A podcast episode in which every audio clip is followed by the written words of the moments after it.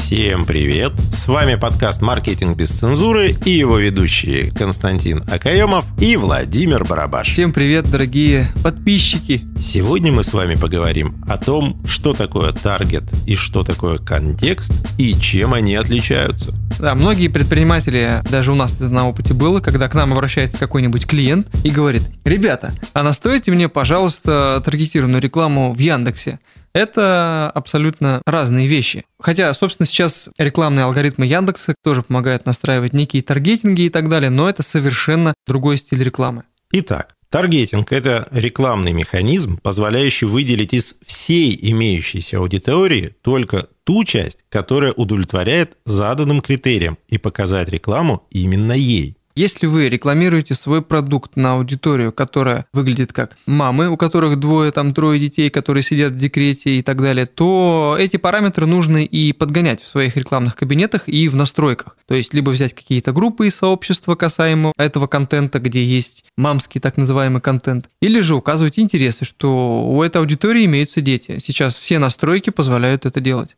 Контекстная реклама – это тип интернет-рекламы, в котором рекламное объявление показывается в соответствии с его содержимым и тем, кому это интересно.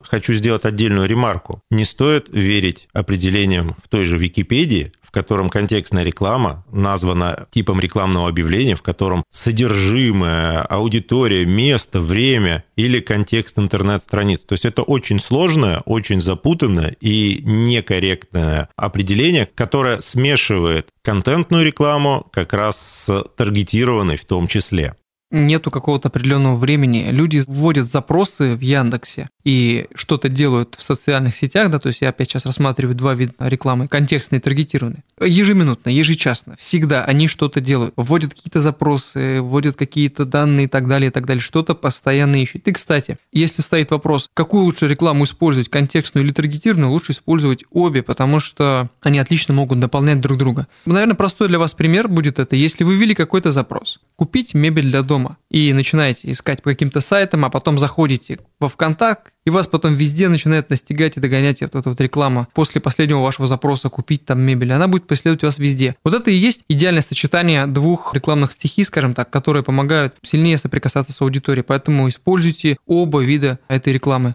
Вообще, на сегодняшний день это два единственных доступных, хороших способа для привлечения трафика. Контекстная реклама и таргетирование, они должны быть вообще основными, по сути, и никогда не должны переставать у вас работать.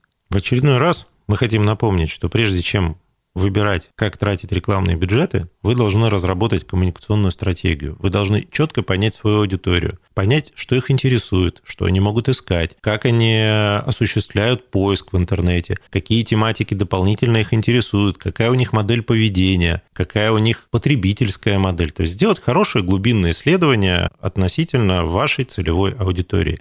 И когда вы это поймете, когда вы поймете портрет своего потребителя, который, еще раз отметим, может быть не похож на вас, и, скорее всего, вы не являетесь своей целевой аудиторией, поэтому не стоит мерить интересы аудитории по себе. И вот когда вы поймете портрет своей целевой аудитории, вы сможете грамотно распределить бюджеты по рекламным кабинетам, вы сможете грамотно таргеты сформулировать, где искать ваших клиентов, какие темы смежные, возможно, с вашей они посещали. Это могут быть не всегда очевидные вещи.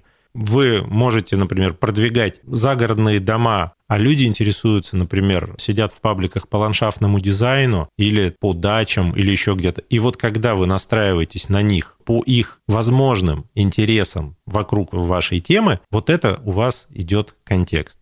Если вы настраиваетесь на пол, возраст, локализацию, где этот человек физически находится, вот это у вас идет таргет нужно понимать, что таргетированная и контекстная реклама – это не панацея. То есть нужно использовать всегда микс-маркетинг и взаимодействовать в социальных сетях через контент, в том числе улучшать свой сайт, улучшать все, что связано с вашими инструментами. Делайте чат-боты, создавайте интересные, прикольные телеграм-каналы на какие-то смежные темы касаемо вашего бизнеса. Взаимодействуйте с аудиторией в офлайне, то есть используйте все те возможности, которые у нас представлены на сегодня, и обязательно изучайте эти инструменты и применяйте их на практике то вы должны четко представлять свою целевую аудиторию, прежде чем делать хоть таргетированную, хоть контекстную рекламу. И самое главное, помните, что никакая из этих реклам никакой из способов продвижения не является панацеей и не принесет вам лиды в чистом виде. Финальная ваша работа и сайт, и другие каналы приземления трафика, включая ваш отдел продаж, должны быть готовы для того, чтобы работать с вашей целевой аудиторией. Это был подкаст «Маркетинг без цензуры». Константин Акаемов, Владимир Барабаш. Услышимся. Всем всего доброго.